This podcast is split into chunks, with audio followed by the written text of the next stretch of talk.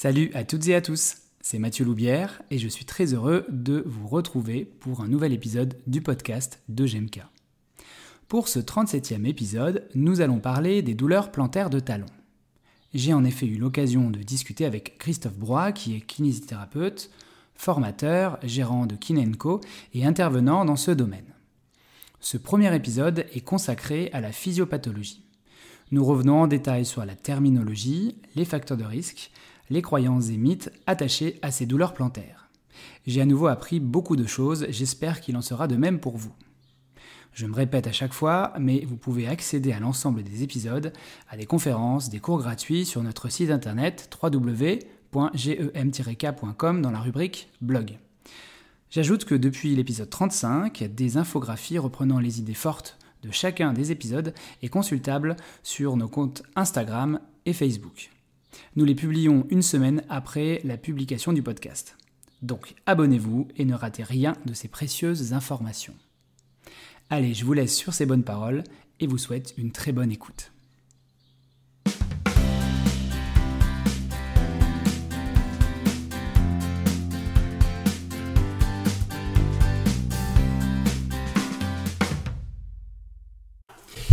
Bonjour à toutes et à tous, je suis vraiment super content de vous retrouver pour un nouvel épisode du podcast de JMK. Euh, comme vous le savez, tous les mois on vous propose une rencontre avec euh, un kinithérapeute ou quelqu'un qui s'occupe de la kinithérapie.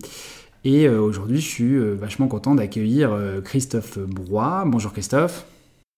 Salut Mathieu. Tu vas bien? Très bien et toi, merci. Ouais, ouais, super. donc avant de démarrer, évidemment, euh, je vous rappelle que vous écoutez un podcast sur une chaîne qui est, euh, hébergée par un organisme de formation qui s'appelle GMK. Donc euh, ça me fait des liens d'intérêt pour cet organisme puisque je m'en occupe. Et dans ce cadre, bah, on organise différentes formations, dont quelques-unes avec Christophe, ce qui nous fait également un lien d'intérêt tous les deux, mais je pense qu'il l'évoquera juste après. Et donc le thème du jour, c'est de parler de ces douleurs plantaires et de vous permettre d'avoir de nouveaux outils, tant sur l'évaluation, la physiopathologie, le traitement, en espérant qu'à la fin de ces deux épisodes, vous en saurez un petit peu plus et euh, vous serez un peu aidé dans vos pratiques pour euh, ce type euh, de patients et de patientes. Alors, ce que je te propose, Christophe, peut-être, c'est que tu commences à te présenter ton parcours, comment tu bosses, tes différentes formations, tes liens d'intérêt éventuels. Oui, bien sûr, merci Mathieu. Donc moi je suis kinésithérapeute libéral, je suis kiné depuis 2002. Là au mois de juin je vais fêter les, les 20 ans de mon diplôme. Euh, je suis diplômé d'une école de kiné en, Belgique, donc à, Charleroi. J'ai commencé mon, parcours par euh, un an et demi, deux ans de travail en, salariat en, hôpital et en centre de, rééduc. Et puis euh, je bosse en, libéral dans un cabinet en, périphérie de Metz, dans une zone semi-rurale, semi-urbaine. Et puis depuis que, je fais du libéral, ah, j'ai fait les, grands courants de formation. Euh, j'ai fait une, formation en kiné du sport, j'ai fait une formation longue en, thérapie manuelle euh, neuro-orthopédique. Beaucoup de, petites formations de une journée, deux journées, euh, à, droite, à gauche, sur des thèmes vraiment variés, mais plutôt vraiment ciblés sur la kiné du sport et le musculo-squelettique, la thérapie manuelle. j'ai également fait la méthode Mackenzie. Et là, plus récemment, il y a, deux ans, j'ai fait le DU de méthode en recherche clinique de l'Université de Bordeaux. Cette année, je termine le DU Running Trail à Besançon à l'université de Franche-Comté. Et en septembre, je démarre un, master, un master STAPS, euh, mesure, euh, modélisation et mouvement humain. Ça, je vais le faire en, ligne à l'université de, Valenciennes. Donc moi aujourd'hui j'ai une, j'ai une pratique dans mon cabinet, on va dire exclusivement musculo-squelettique. Euh, autour des, différents euh, TMS classiques et euh, également une, petite partie de, kiné du sport et là-dedans principalement des, coureurs à pied. donc voilà un petit peu pour ma, pour ma pratique kiné. Et puis en parallèle de ça, je suis, je suis formateur. comme tu le disais, je collabore avec une, dizaine d'organismes en France, notamment le, le, le, GMK, et euh, j'interviens dans les, dans les formations au niveau des points trigger, du dry needling et une, une nouvelle formation autour de, ces, de la rééducation de ces douleurs plantaires de talons. Voilà, euh, comme autre conflit d'intérêt, je suis moi-même cofondateur et co-gérant d'un organisme de formation, Kinenco Formation, euh, qui propose des formations dans la région Grand Est. Après, je tiens juste à préciser que, bien sûr, on, on, déclare ça comme étant des conflits d'intérêt. Moi, j'y vois plus une, une collaboration et une coopération entre les, organismes. Et ça, ça s'est un petit peu retranscrit dans les, dans les rencontres Europhysio pour lesquelles je suis également membre du comité scientifique. Ok, donc tu, tu, es très occupé, un petit peu finalement comme comme beaucoup de, de, kinésithérapeutes passionnés que, j'ai la chance de recevoir. Et euh, comme tu le soulignes justement, euh, on fait tous les deux parties de ce, de ce groupement Rencontre Europhysio. Euh, et d'ailleurs, on peut faire un mini coup de pub. On a organisé il, y a, quelques années maintenant un, congrès à, Lille. celui de Dijon n'a pas pu se faire parce qu'il y a eu les soucis de la pandémie que tout le monde connaît. Et donc là, on se projette pour un, futur rendez-vous. et je pense qu'on communiquera euh, cette année dessus. Donc euh, on va pas en dire encore euh, trop, mais voilà, on est toujours bien motivé et ça fait plaisir justement de, travailler ensemble dans ce contexte d'organisme amis en fait. Hein, et je pense on, essaie de, partager, de partager nos expertises, de partager entre guillemets le plaisir qu'on a de, bah, de rencontrer tous ces gens. Ça fait un petit peu ce que je suis en train de dire, un petit peu comment dirais-je, placement de produit, mais mais euh, je pense que c'est important de le, signaler avant qu'on démarre cette, euh, cette interview. Euh, alors, ok, donc aujourd'hui, nous allons parler de ces fameuses douleurs plantaires. Et ces douleurs plantaires, eh bien, je pense qu'elles elles nous occupent beaucoup en tant que kinésithérapeute. Moi, je, que, ce soit dans mon quotidien de, clinicien ou alors avec les, les, autres kinés que je vois dans le cadre de la formation, eh bien, je trouve que c'est c'est, pas forcément quelque chose qui est, euh, évident à, traiter. Et euh, peut-être qu'un premier truc qu'on pourrait faire, c'est euh, bien définir de quoi on va parler, parce que je suis sûr que dans douleur plantaire, il y a beaucoup de, choses qui, sont mises.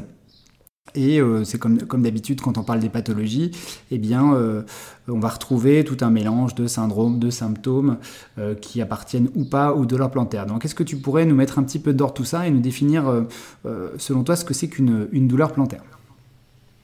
Ouais, alors déjà, c'est pas selon moi, il y, a des, auteurs qui sont, qui sont penchés là-dessus.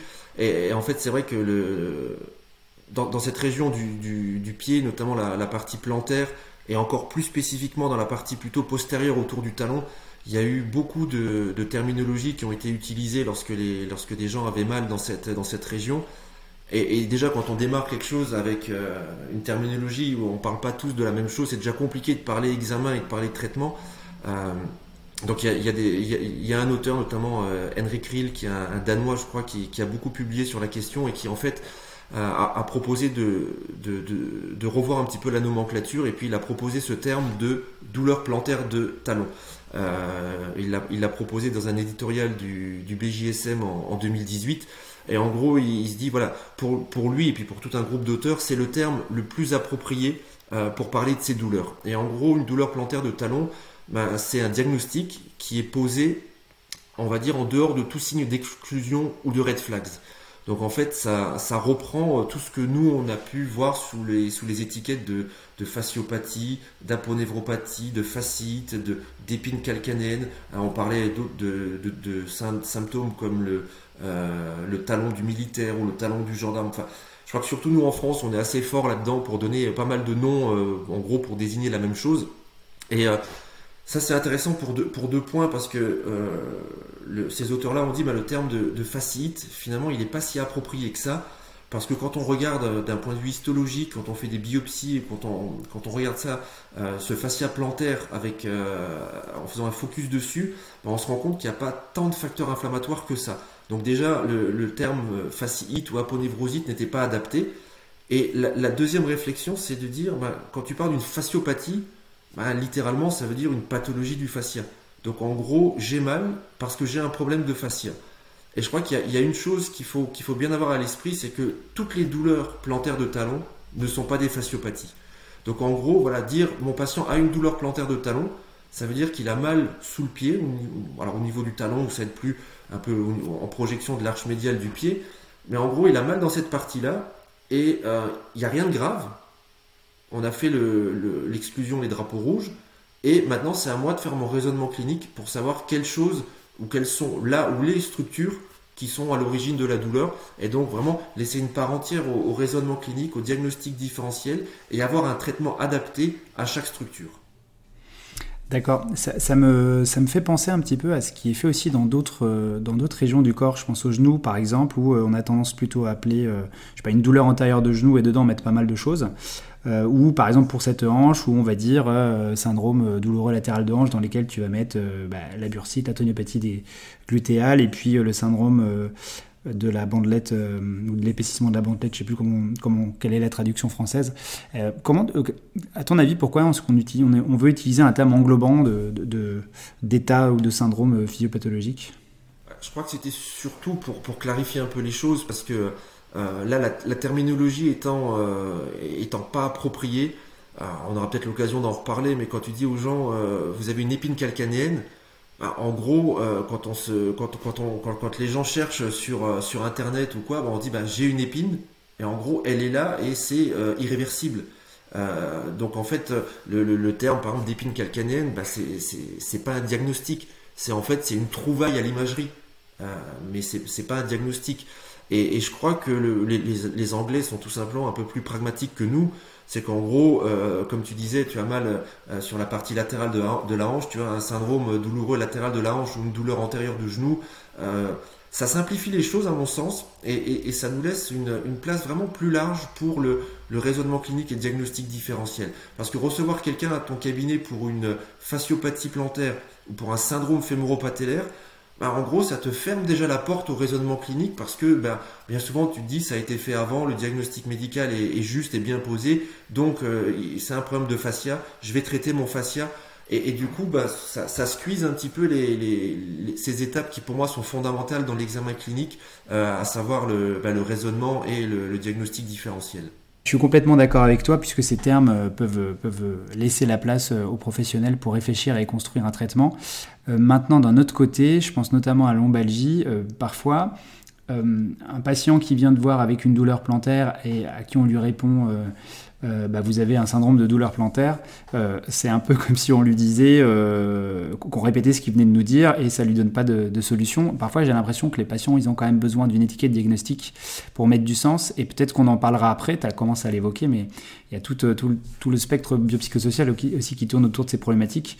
L'épine calcanéenne, on a tous des patients, une fois qu'ils ont vu la radio, ça va être, très compliqué. Ouais, c'est un peu la, problématique et encore euh, des, fois le, les personnes tu mets l'étiquette lombalgie en gros c'est un mot un peu euh, un peu savant pour le patient et du coup bon, ça y est il est mis dans une dans une catégorie euh, mais, mais, encore une fois on, peut faire le parallèle vraiment clairement entre la lombalgie et les douleurs plantaires de talon euh, sur ces trouvailles à l'imagerie. Euh, on, on, a maintenant des études qui nous ont montré que des gens qui n'avaient jamais eu mal au dos bah, en gros, on trouve autant de choses sur un, sur un IRM que finalement un, lombalgique. Et l'épine calcanéenne, c'est typiquement la même chose. Et, on a notamment deux, deux choses qui sont qu'on retrouve régulièrement à, l'imagerie. C'est l'épaississement du fascia plantaire euh, à l'écho et cette fameuse épine calcanéenne. Donc, pour, pour, vraiment faire le point là-dessus, euh, c'est des choses qui sont trouvées à l'imagerie, mais qui ne sont pas associées aux douleurs plantaires de talon ça peut coexister. C'est-à-dire des gens qui ont ces douleurs plantaires de talon peuvent avoir une épine et ou un épaississement du fascia plantaire, mais il n'y a pas de corrélation, de lien de cause, euh, de cause à effet. Ça, je crois, je crois encore une fois, euh, c'est à nous, euh, kinés et puis professionnels de santé, quand un patient va voir un kiné ou un podo, ben on, doit, on doit leur expliquer. Euh, si le, patient te dit ouais mais on m'a dit que j'avais juste mal sous le pied, encore une fois je pense que c'est à nous de lui dire voilà qu'est-ce que vous avez sous le pied, qu'est-ce qui fait mal, euh, quelle est l'origine de la, de la douleur. Je crois que ce travail d'éducation, euh, avant même de passer aux mécaniques, euh, ce travail d'éducation, il est, euh, il est indispensable. Et je crois que des zones comme effectivement la lombalgie, euh, comme ces douleurs plantaires de talon et, d'autres syndromes, toi l'épaule, tu connais bien, c'est souvent la même chose. On a vu une inflammation à l'écho, on a vu un tendon un peu abîmé à l'écho. Donc, patient, il vient, il est focalisé là-dessus. Première chose, on, démystifie un peu ces trouvailles à, l'imagerie, on explique, on, on, réassure le patient. Ça, je crois que c'est aussi quelque chose de, d'assez fondamental. Euh, mais par contre, euh, c'est vrai qu'il y a parfois un message très nocebo autour de cette imagerie. Parce que le patient vient et te dit oh, j'ai une épine, en plus on m'a dit que c'était une stade 3 ou une stade 4. Euh, voilà, donc là, voilà, déjà rassurer les gens, leur, expliquer, et ça je pense que c'est déjà un, très bon point pour le début de la prise en charge. Tu parles d'épine calcanéenne, est-ce que tu peux nous nous, nous repréciser ce que, dit la, ce que dit la littérature sur la constitution de ces, ces exostoses Ouais, alors, je, vais, être assez franc avec toi. La littérature, elle, elle s'intéresse pas forcément à ces épines calcanéennes, ou en tout cas très peu. Euh, je crois que dans le milieu francophone et peut-être encore plus français, euh, cette épine calcanéenne, elle a pris une trop grande part à, un point de, de, devenir un diagnostic. Et euh, je pense qu'il y a plusieurs, plusieurs de, de, tes auditeurs ou auditrices qui, qui ont l'habitude de recevoir des prescriptions sur lesquelles c'est marqué épine calcanéenne. Donc en gros, c'est le diagnostic. Euh, quand, quand, tu prends du recul et quand on fait de la recherche euh, bibliographique sur, sur les réseaux comme PubMed ou autres, euh, cette, cette, épine calcanéenne, il n'y a, a, pas tant de résultats que ça de recherche dessus. Il n'y a pas beaucoup de gens qui s'y intéressent, hormis en termes de prévalence, voilà, hormis des études sur des grosses populations pour savoir qui en a, qui en a pas. Euh, c'est pas tellement investigué parce qu'en gros, bah, on n'en fait pas grand chose. Euh, hormis dans des stades extrêmes où on va proposer la chirurgie, parce qu'il faut être franc, hein, le, seul traitement de l'épine calcanéenne, c'est la chirurgie, mais dans des très rares cas, moins globalement moins de 3%. Donc ça reste quand même quelque chose de, très faible. Euh, alors la, première chose pour répondre à ta question, euh, on s'est déjà posé, la littérature s'est posé une question de savoir pourquoi cette épine calcanéenne se formait. Et la première réponse qui a été formulée, c'est une hypothèse de, de traction longitudinale. Donc en gros, euh, l'hypothèse était qu'il y ait des contraintes réalisées par le fascia plantaire sous le calcanéum et qu'à force de tirer dessus, ben, il y ait cette petite euh, exostose osseuse qui se, qui se crée. Et finalement, ça, ça aurait l'air d'être pas trop ça.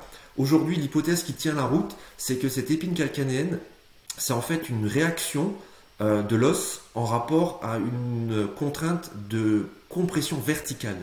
Et ça, par contre, c'est plutôt bien corrélé avec deux choses, avec l'indice de masse corporelle et avec le périmètre abdominal. Donc en gros, plus ton périmètre abdominal est important et plus ton indice de masse corporelle augmente, plus tu aurais de chances de développer une épine calcanéenne. Voilà. Après, il y a certainement aussi la, la, on va dire, on peut parler de posture de pied. Euh, est-ce que tu as plutôt une statique, euh, plutôt vraiment euh, appui calcanéen ou plutôt un appui bien réparti ou avec une, une hyperpression à un endroit? Est-ce que tu passes beaucoup de temps en statique ou est-ce que tu passes du temps en alternance dynamique ou autre? Voilà. Donc il y a d'autres paramètres qui jouent, mais un paramètre qui serait, qui serait corrélé à ça, c'est euh, la, composante de, compression verticale va tout simplement liée au, poids. Donc plus tu as de poids à, porter, plus les pressions seront, fortes. Et en gros, l'épine calcanéenne, ben, c'est, on, pourrait comparer ça à un bec de perroquet au niveau des phénomènes d'arthrose lombaire. Hein, c'est un espèce d'ostéophyte, si on peut dire. Et euh, ben, ça suit les, constitutions, c'est-à-dire qu'au départ, euh, on a un ostéophyte qui se développe, et avec le temps, il va vraiment se densifier pour avoir euh, euh, à long terme euh, la structure d'une véritable trame osseuse. Donc voilà, première chose, dire avec des techniques, je pense aux ondes de choc ou à, d'autres techniques, on va casser une épine.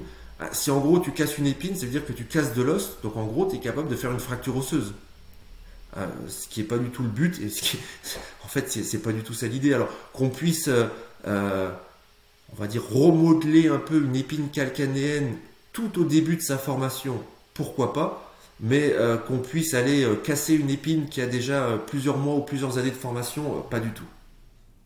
D'ailleurs, je pense qu'on se garde bien de refaire passer une imagerie à, ces patients une fois qu'on a fait les séances d'onde de choc, parce que je pense qu'on aurait des surprises. Moi, j'ai toujours théorisé à partir de ma pratique le fait que, je pense notamment aussi aux épaules où tu as une qualification qui est visible, que les gens n'ont pas forcément compris que la plupart des qualifications d'épaule, c'est un peu mou, quoi. C'est comme de la pâte à dentifrice.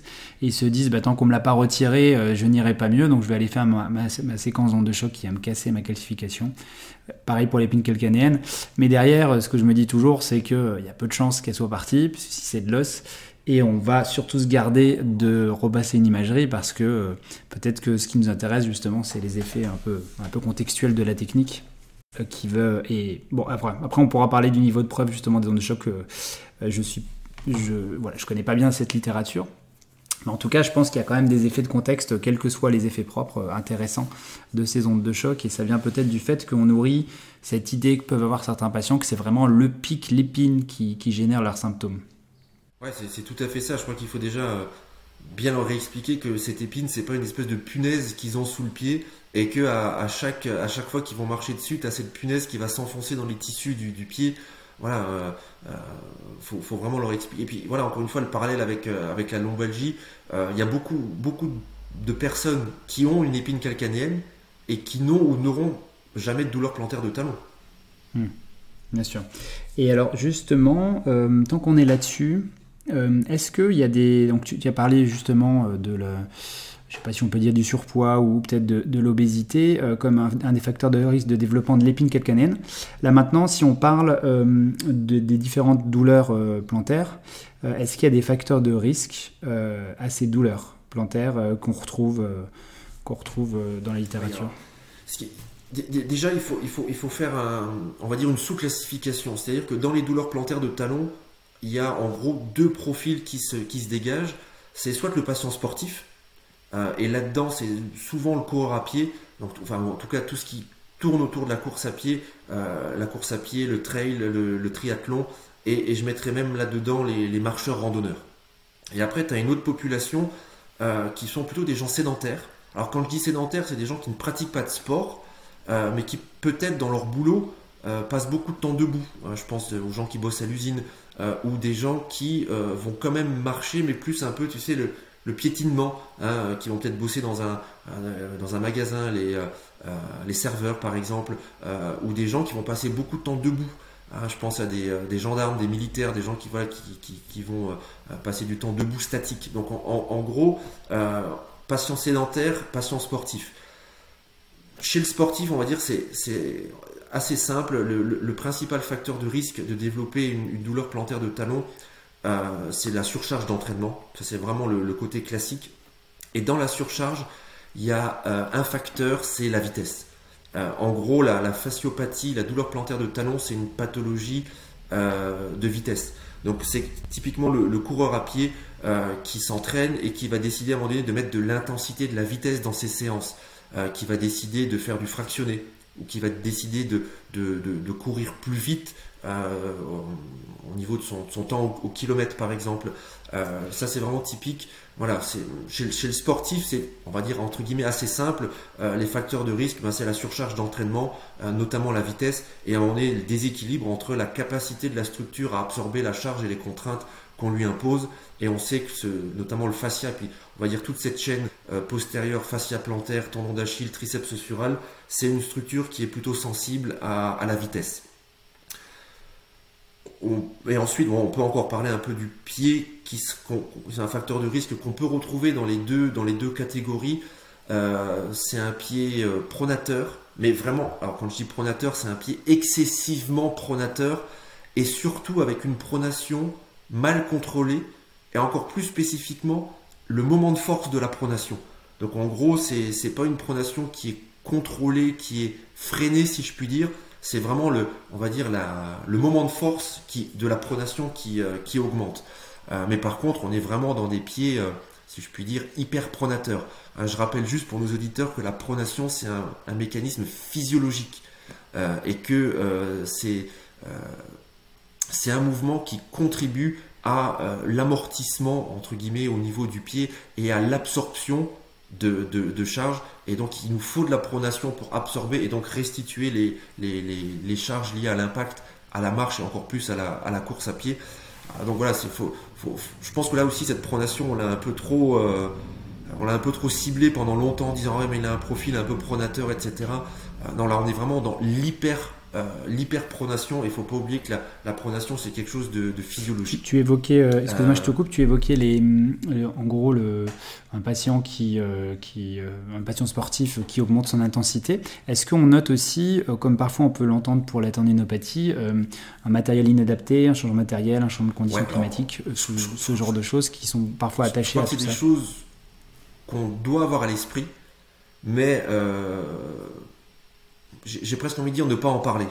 Euh, parce que, euh, encore une fois, le patient, il, préfère mettre la faute euh, sur une nouvelle paire de chaussures, sur un, changement de semelle, sur un, changement voilà, extrinsèque, alors que bien souvent, on va dire, c'est lui le fautif, c'est lui qui a augmenté peut-être trop sa charge, c'est peut-être lui qui s'est mis à courir. Alors encore une fois, je dis pas qu'il faut pas faire de vitesse, mais voilà, c'est la, la, règle de la progressivité s'applique comme partout. Et donc si tu si t'as pas l'habitude de faire du fractionné, de courir vite, ben, il faut pas en mettre, euh, faut pas en mettre de trop. Il faut y aller progressivement.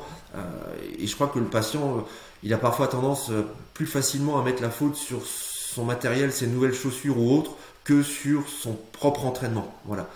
mais bien sûr, encore une fois, on peut en parler. je crois que, mais, c'est certainement la, une des dernières choses que l'on va aller, que, que l'on va aller évoquer avec le patient. typiquement, quand tu as un coureur à pied, c'est la première chose qui te montre, c'est ses chaussures. Euh, est-ce que comment je suis? Est-ce que je suis pronateur Est-ce que je suis supinateur? Est-ce qu'elles sont adaptées? Est-ce que regardez pourtant elles ont un bon amorti, elles ont ci, elles ont ça. En fait, tu prends les chaussures, tu les poses de côté, euh, tu fais tous tes autres tests, tu fais tout un tas d'autres choses avant, et en fin de séance, tu te dis ah ben vous avez même pas regardé mes chaussures. Bah si, on peut jeter un coup d'œil pendant 30 secondes, mais en gros oui, l'avoir à l'esprit, évidemment. Euh, si le patient a fait un changement, bah, lui demander de quel type de chaussures vers, vers, quel type il est allé, mais, mais l'avoir à l'esprit, oui. Euh, en parler en première intention, certainement pas. Peut-être pas accorder une trop grande place à ça et peut-être laisser ça pour la partie, euh, on va dire, technopathie. Euh, mais il y a certainement d'autres choses à faire avant, notamment la première chose, gérer, la, gérer la charge et voir s'il n'y a pas eu des erreurs tout simplement de, surcharge dans l'entraînement et ou l'introduction d'entraînement avec de la vitesse d'une manière peut-être trop brutale ou pas assez progressive.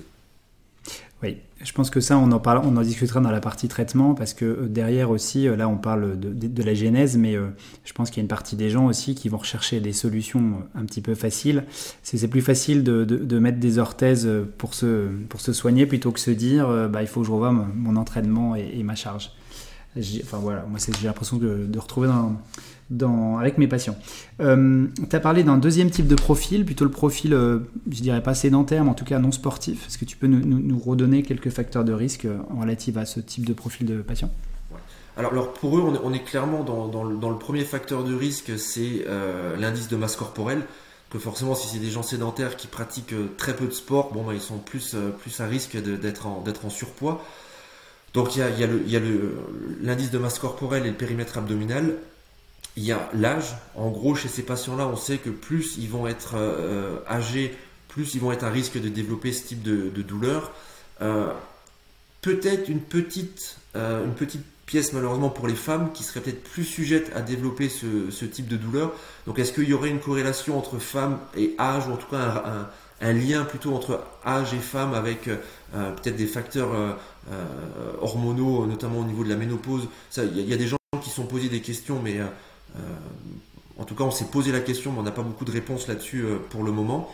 Euh, chez ces personnes-là, on pense également au, pied pronateur, mais encore une fois, vraiment, c'est l'hyperpronation ou en tout cas une pronation mal contrôlée qui pose problème. Et, une deuxième chose, c'est la raideur du triceps sural et une, un manque de force, notamment des muscles intrinsèques du pied. Donc souvent ça va avec manque de force des intrinsèques du pied et donc derrière, alors pas que la pronation mais euh, une mise en charge du pied peut-être euh, mal, mal maîtrisée, mal contrôlée en tout cas. Ok, ça me fait un peu penser à, aux deux groupes aussi qu'on voit dans les, dans les fractures de fatigue euh, au niveau des méta. On a un peu ces deux profils-là, le profil de l'overuse du sportif et le profil justement plutôt de la femme, plutôt autour de 50, 60 ans, sédentaire, en surpoids. Il y, a un peu de ça, effectivement.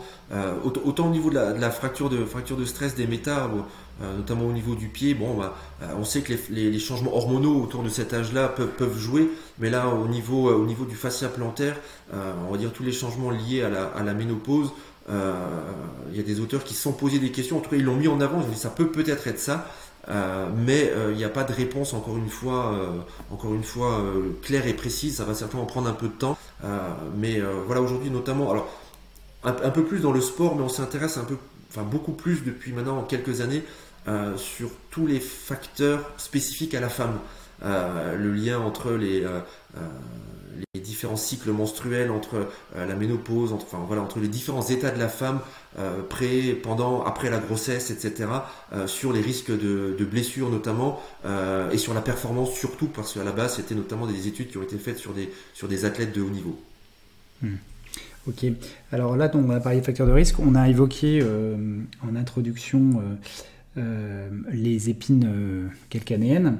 Et là, tu viens d'utiliser plusieurs fois le terme de, fascia, de, fascio, de, fascia, de fasciopathie, de fascite. Est-ce que tu peux aussi nous repréciser un peu la physiopathologie actuelle hein, de ce qu'on sait sur ces douleurs de, conjonctif du pied? Je ne sais pas si on peut appeler ça conjonctif. J'aime pas trop le terme fascia parce qu'il est un peu, il a une, il a une connotation dans, la tête des gens en fonction des concepts.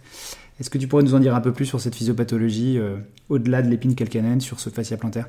Ouais, alors en fait, la, fasciopathie, nous, alors on pourrait l'appeler aponévropathie si tu, si tu préfères, mais on dit souvent fasciopathie parce que la terminologie anglaise c'est euh, fasciopathie, donc forcément on le traduit comme ça pour nous, mais c'est vrai que nous, côté francophone, le terme fascia a des fois une mauvaise connotation. Donc qu'on dise en gros fasciopathie ou aponévropathie, c'est un peu la même chose. Euh, donc en fait, la fasciopathie, c'est une des causes de douleurs plantaires de talon. Et cette fasciopathie, c'est en gros une, euh, une, dysfonction du fascia ou de l'aponévrose plantaire euh, qui, peu importe les groupes, que ce soit le groupe sédentaire ou le groupe sportif, en gros, à un moment donné, c'est un déséquilibre euh, entre la capacité de la structure à absorber les contraintes qu'on lui impose et ce qu'on lui impose. Donc soit, euh, à un moment donné, c'est du tissu conjonctif. Donc on sait que le tissu conjonctif, si on ne le sollicite pas ou si on le sollicite en excès, toujours dans la même direction, euh, il n'aime pas. Donc en gros, à un moment donné, euh, voilà, la personne qui est en surpoids et qui reste debout toute la journée, ben, elle va avoir une contrainte plutôt statique sur son, fascia plantaire. Et à un moment donné, cette contrainte ben, va dépasser les capacités de la structure à l'absorber et ça va faire mal. Euh, le sportif, ça va être des contraintes plutôt dynamiques. Euh, il va euh, faire une répétition, notamment dans la course à pied, des cycles stockage, restitution d'énergie au, niveau du, au niveau du pied. Et c'est cette répétition qui peut à un moment donné ben, mettre le, le, patient en, surcharge. Donc en gros, voilà, la, fasciopathie se développe quand à un moment donné, tout simplement, ben, ce fascia, ben, on lui en demande trop. il est trop, trop sollicité, trop de contraintes dessus. Les contraintes, elles peuvent être de différents types, notamment statiques, dynamiques, mais voilà, différents types de, contraintes. Et à un moment donné, c'est du tissu conjonctif. Je pourrais dire que qu'on se rapproche un peu de la physio, en tout cas du mécanisme déclencheur d'une tendinopathie. Voilà, à un moment donné, c'est un déséquilibre de la, structure qui, n'accepte plus ce qu'on lui, impose. Après, dans la physiopathologie, euh, je ne ferai pas de parallèle entre cette aponévrose et le tendon. Même si c'est du conjonctif, euh, on ne retrouve pas, par exemple, ces trois stades euh, de tendinopathie. Voilà. Ce qu'on retrouve au niveau du fascia, notamment dans la chronicité, c'est qu'il a tendance à s'épaissir. Donc oui, on pourrait faire un peu un, parallèle avec le dernier stade de la tendinopathie, mais en tout cas, euh, il n'y a pas de stade d'évolution de, de la physiopathologie dans cette fasciopathie ou aponévropathie. Donc si j'ai bien compris, hein, tu, me, tu me corriges et complètes, euh, donc cette douleur plantaire de talon, euh, si on doit mettre un, peu un mot biomédical dessus, on peut considérer qu'éventuellement l'épine calcanéenne euh, peut être un reflet un peu de, la douleur et que euh, c'est principalement de la fasciopathie, qui est responsable des, symptômes hors exclusion bien sûr que j'aimerais bien qu'on évoque juste après. Ouais, alors oui, oui et non. La, la fasciopathie c'est quand même quelque chose d'assez fréquent, certes, mais je crois qu'il y a voilà, si, jusqu'à ce stade-là, les auditeurs devraient retenir une chose, moi je dirais que toutes les douleurs plantaires de talon ne sont pas des fasciopathies. Euh, je crois qu'il y a. Et, ça peut aussi expliquer que euh, ces pathologies-là parfois traînent, euh, parfois se chronicisent. Parce qu'en fait, on traite comme si c'était une fasciopathie. On fait tout ce qui va bien pour une fasciopathie et c'en est pas une. Voilà. Il y a quand même pas mal de structures et je pense notamment au nerf tibial, on peut avoir une mécanosensibilité ou une neuropathie même du nerf tibial.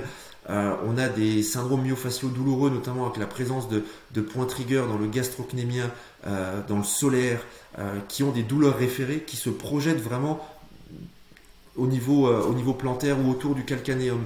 Il y a le fat pad calcanéen, il y a l'articulation soutalienne, voilà, qui donne un peu cette douleur type fer à cheval sous le pied. Donc, donc je crois qu'avant de démarrer, euh, avant de démarrer une, une, rééducation ou une prise en charge, faut bien être, euh, faut, faut, faire un bon raisonnement clinique. Voilà, on le disait un peu en introduction tout à l'heure, et je crois que déjà, si on fait déjà un raisonnement clinique entre ces structures-là, je pense qu'on est, qu'on est déjà pas mal. Voilà. on, en a oublié certainement, mais voilà, si on tourne déjà autour de ça, on est déjà pas mal. Toi, de ton côté, quelles sont les, grosses, les grosses pathos d'exclusion que tu retrouves ou, les red flags auxquels tu fais attention justement pour ces patients? Alors, les, pathologies d'exclusion, un, c'est tout ce qui est traumatique. Hein, on prend typiquement voilà, quelqu'un qui, fait une chute, d'une marche, d'une échelle et qui, vient euh, taper sur le talon et qui a mal après au talon. Euh, on pense notamment à la fracture de stress, alors fracture traumatique ou fracture de stress du calcanéum. Ça, c'est une, une, pathologie euh, d'exclusion. on a les ruptures du fascia plantaire. alors, ça, nous aide un peu parce que la, rupture, elle est souvent traumatique. C'est-à-dire que c'est, voilà, tu es, typiquement, c'est le sportif euh, alors pas forcément, ça peut être le coureur à pied sur le long terme, mais on le retrouve euh, dans des sports comme le foot, le hand, euh, où, les, une accélération brutale va vraiment avec le mécanisme treuil, va vraiment, on va dire, tracter, mettre de grosses contraintes sur le fascia, la ponévrose plantaire, et puis si elle est, si elle n'est pas déjà en bonne santé à la base ou si elle n'est pas au top, ça peut lui mettre le coup de grâce. Donc souvent, vraiment, c'est cette sensation de, voilà, j'ai eu le coup de couteau sous le pied. c'est, voilà, pas le truc qui vient progressivement. Euh, donc il y a la rupture du, fascia. Euh, bien sûr que c'est pour nous aussi, hein, il y a de la rééducation à faire, mais ce ne sera pas la même rééducation que, euh, que, que, la ponévropathie. Et puis la, dernière, c'est la que je mettrais, c'est la maladie de, de Lederos. C'est un peu le dupuis-train du, du, pied. Et souvent, il y a des petits nodules. Alors, faut faire quand même un peu attention parce qu'il y a certains nodules, pas tous, mais certains types de nodules sont à risque de, développement cancérigène. Donc voilà, ces nodules-là, ils sont plutôt décrits dans la partie euh, antérieure du, fascia plantaire, donc plutôt proche, on va dire, en projection des métas ou proche des, euh, orteils. Donc si on, ressent notamment la palpation, un petit nodule dans cette région-là, euh, ça peut être un, on va dire un red flag, au moins pour le moment, aller reconsulter le, médecin, investiguer ça et ensuite, ensuite revoir si, c'est encore et toujours pour nous ou pas. Mais voilà, globalement, euh, euh, fracture traumatique, fracture du stress du calcanéum, la rupture de la peau névrose, euh, maladie de l'Ederos, et bien sûr bah, toutes les, tumeurs osseuses qu'on peut avoir également au niveau du, pied. Alors un peu plus souvent calcanéum, mais ça reste quand même hein, le, taux de, tumeurs au niveau osseuse, je crois que calcanéum c'est relativement faible, et pareil les fractures de stress du calca, c'est pas entre guillemets le site euh, le plus fréquent euh, étant les métas. Ouais. Et j'imagine euh, aussi que de toute façon, tout ce qui est trop embolique, ça va déclencher plutôt dans le mollet, pas, ça descend rarement, je pense. Et peut-être tout ce qui est canal tarsien, tout ça, tu l'as pas évoqué, on, peut, on peut aussi avoir des, petits doutes sur, sur, sur, ces, sur ce type de symptômes ou pas? Ouais, on, peut parce que si, si ça fait par exemple une coupe au niveau, au niveau de la, cheville par exemple, ah bah, on voit que notamment en rétromalléolaire, médial, euh, il y a pas mal de choses qui passent. Euh, donc, alors, tu, évoquais le, syndrome du, canal tarsien. Là-dedans, j'ai mis le nerf tibial. Et on peut encore y rajouter le, tendon du tibial euh, postérieur, le tendon du fléchisseur propre de, la luxe et même le tendon des, euh, des fléchisseurs des, orteils. Ouais, il y a pas mal de structures qui passent euh, dans, cette, euh, dans cette gouttière rétromalléolaire médiale. Et effectivement, toutes ces structures-là, ben, moi je les mets dans le raisonnement clinique et dans le diagnostic différentiel. Mais effectivement, elles sont, elles sont là. Alors on pourrait encore même rajouter les, on va dire la partie postérieure du calcanéum avec sa petite, sa petite bourse et le, le tendon d'Achille, etc. Donc il y a autour de tout ça, et euh, il y avait euh, Ebony Rio qui avait fait un, bel article là-dessus. Elle avait fait une coupe, euh, qu'elle avait pris une coupe au, scanner, puis elle avait entouré un petit peu toutes les structures autour du calcanéum. Et en fait, on voit qu'autour du calca, il y a quand même beaucoup de choses, que ce soit en médial ou en latéral. donc il y, a, pas mal de choses à, à, évaluer et à examiner dans, la prise en charge initiale. Oui, d'ailleurs, on on l'a pas encore évoqué, mais est-ce que tu peux te retrouver aussi euh, moi, j'ai l'habitude de dire que euh, une, un, enfant ou un garçon et une fillette, on va dire, allez, moins de, moins de 12-13 ans, qui se plaint de douleurs de talons, euh, euh bah, c'est pas une tendinopathie, c'est, pas une aponevrotite, il faut aller regarder tout ce qui est cartilage de croissance, on n'en a pas encore parlé. Est-ce qu'on peut avoir aussi des, des, des, maladies de Sever, par exemple, qui peuvent se, traduire par des douleurs vraiment plantaires? Oui, bien, sûr, la, la, maladie de Sever, qui est un peu le, pendant de l'os gauche au niveau du genou, euh, cette maladie-là donne typiquement des douleurs on, va dire, tout autour du calcanéum, plutôt partie postérieure, et on, arrive en plantaire, mais plutôt toujours postérieure. Mais oui, bien sûr, si on est face à un, adolescent dans, les âges que tu viens de citer, on peut aussi, bien sûr, évoquer cette, cette maladie-là. Ok.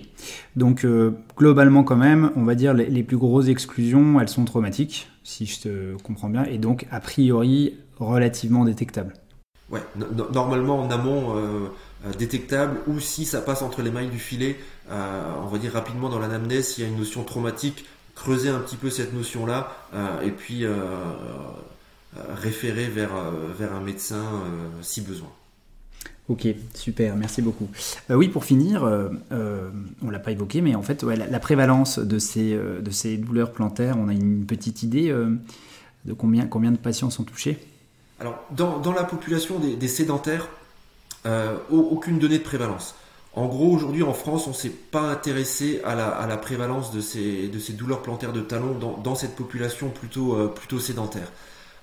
aux États-Unis, par contre, c'est un, un, gros problème euh, parce qu'ils ont une, forcément une prévalence de, personnes, notamment obèses ou avec des indices de masse corporelle plus élevés. Donc il y a un gros taux de, sédentaires. Donc chez eux, c'est un peu dans le top 3 des, euh, des, troubles musculosquelettiques les plus fréquents. Hein, euh, nous, on pourrait dire la lombalgie, cervicalgie et puis les douleurs d'épaule. et aux États-Unis, ils mettent ces, douleurs plantaires de talons, elles sont dans leur, dans leur top 3. Chez le sportif, euh, et, notamment chez le coureur à pied, il y a une, euh, prévalence d'à peu près 5 à 20%. Euh, encore une fois, à affiner, est-ce qu'on est plutôt un coureur débutant, est-ce qu'on est plutôt un coureur récréatif ou un coureur confirmé En gros, ben, les, sportifs plutôt confirmés vont plutôt se blesser au niveau des tissus mous, donc plutôt une plus forte prévalence chez, eux. Les débutants, eux, ils ont plutôt des, blessures de type osseuse, euh, mais voilà, encore une fois, la, fasciopathie euh, plantaire, elle se retrouve dans le top 5 euh, des blessures du coureur, en gros, quel que soit le profil du coureur. Elle est à des places différentes, mais elle est en gros toujours dans le top 5. chez le randonneur aussi, on la retrouve assez fréquemment. Bon, après, voilà, bien sûr, le, trailer également. Mais ce serait plutôt une pathologie, comme je disais tout à l'heure, de vitesse. Euh, donc c'est des gens qui vont peut-être s'aligner sur des courses euh, plus courtes, des 10, 12, 15 bornes, euh, ceux qui vont vouloir vraiment, ou qui, veulent changer, qui veulent passer du marathon semi et qui veulent s'aligner sur des courses plus courtes. En ce moment, c'est la mode de battre, les, de battre ton, record du 10 bornes. Donc, il y a des gens qui disent, OK, moi, je veux juste améliorer mon record parce que j'ai vu que mon pote, il l'a fait en, 30, en 35, en 40 minutes. Donc, moi, je veux le, je veux le battre aussi. Donc, hop, rapidement, on va se préparer sur le, sur le 10 en mettant beaucoup de vitesse. Et là, c'est typiquement le le, risque de blessure, euh, enfin, blessure typique. Ok, super. Euh, on va peut-être passer à la partie justement euh, prise en charge. tu l'as évoqué notamment en parlant des facteurs de risque chez les, les sportifs. si on parle de l'examen clinique. Et voilà, c'est terminé pour ce premier épisode. Dans 15 jours, vous pourrez entendre la suite avec plein d'infos sur l'évaluation et la prise en charge. D'ici là, restez connectés et à très vite.